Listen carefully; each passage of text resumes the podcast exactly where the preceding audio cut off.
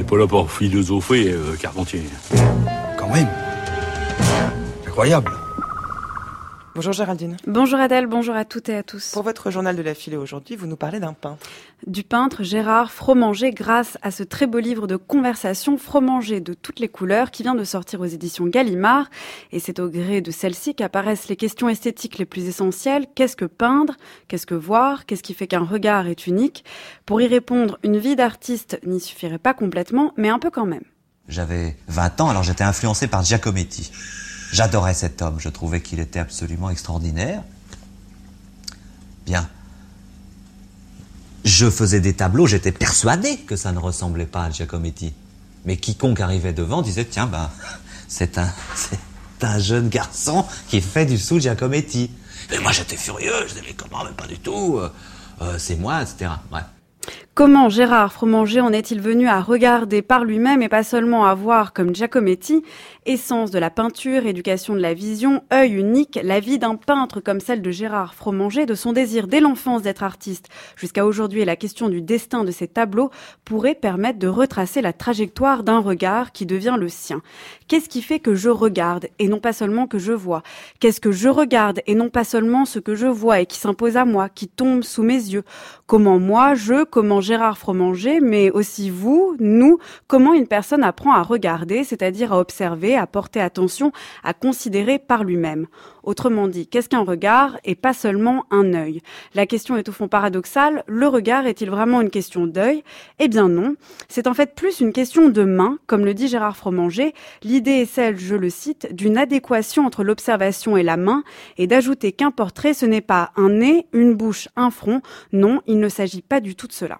Ce qui pour Gilles et pour moi formait, disons, une idée du réel, nous permettait de vivre, de vivre tout simplement.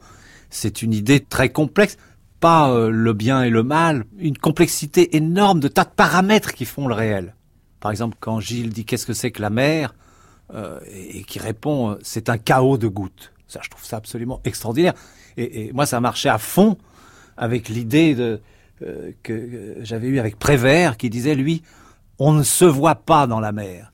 Alors, par Gilles, il faut entendre, je précise, Gilles Deleuze. À travers ces conversations de Gérard Fromanger, qui vont de Giacometti et de l'apprentissage de la peinture aux années 90, la guerre du Golfe et la crise de l'art, de mai 68 et ses nuits chez Castel à sa série Sans dessus-dessous de 2009, on rencontre ainsi toutes les figures qui ont marqué son regard ou avec lesquelles il a partagé une vision commune. Et on comprend ainsi, évoquant sa proximité avec Gilles Deleuze, que le regard n'est sûrement pas une question d'œil, mais plutôt une question de manière c'est une manière d'approcher le réel, ce réel que l'on peut voir sans manière pour le coup, mais que l'on peut aussi regarder sous différents angles, comme la mer par exemple.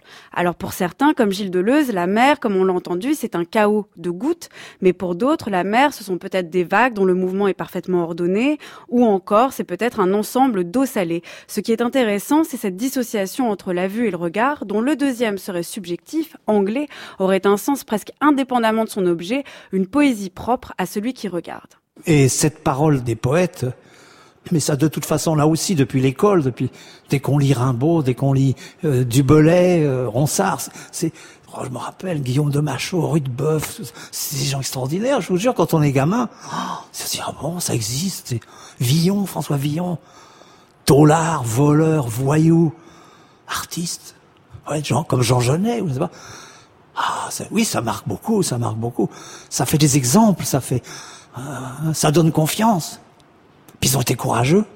Ils ont été jusqu'au bout de leur destin, de leur, folie, de leur, euh, et de leur talent. De poésie, la vie d'artiste de Gérard Fromanger n'en a pas manqué. Jacques Prévert est un de ceux qui apparaît le plus dans ses propos et dans son regard. Et c'est ce qui apparaît ici à travers ses pages. Tous ses propos sont autant de regards posés sur sa vie, son art, ses amis, sa peinture, sur lui. On en revient à ce paradoxe d'un regard sans œil, sans objet et aussi d'un regard qui va vers l'autre mais revient toujours vers soi. En témoigne encore une histoire de portrait qui m'a fait rire. Alors que Gérard Fromanger avait fait le portrait de Michel Foucault, celui-ci lui a dit, c'est c'est comme si je me regardais. Car il est peut-être facile de se voir, mais de se regarder avec poésie, idée, réflexion, c'est peut-être beaucoup moins facile. En tout cas, n'en déplaise à Schopenhauer, euh, Gérard Fromanger n'a pas le cerveau particulièrement euh, euh, haut et, et, large, comme ce qui est le signe du génie de Schopenhauer, et pourtant on peut parler de génie à son, à son sujet. Merci de nous avoir parlé de ce livre. J'étais ravie de pouvoir en parler, c'est un très beau livre. Et surtout écrit par Laurent Graselmer. Alors, ce sont, des, pose des questions. ce sont des conversations avec Laurent Graselmer, et c'est paru aux éditions Gallimard, et ça s'appelle Fromanger de toutes les couleurs. Très bon titre. Le livre et votre chronique sont à réécouter et à observer en ligne sur le site du journal de la philo.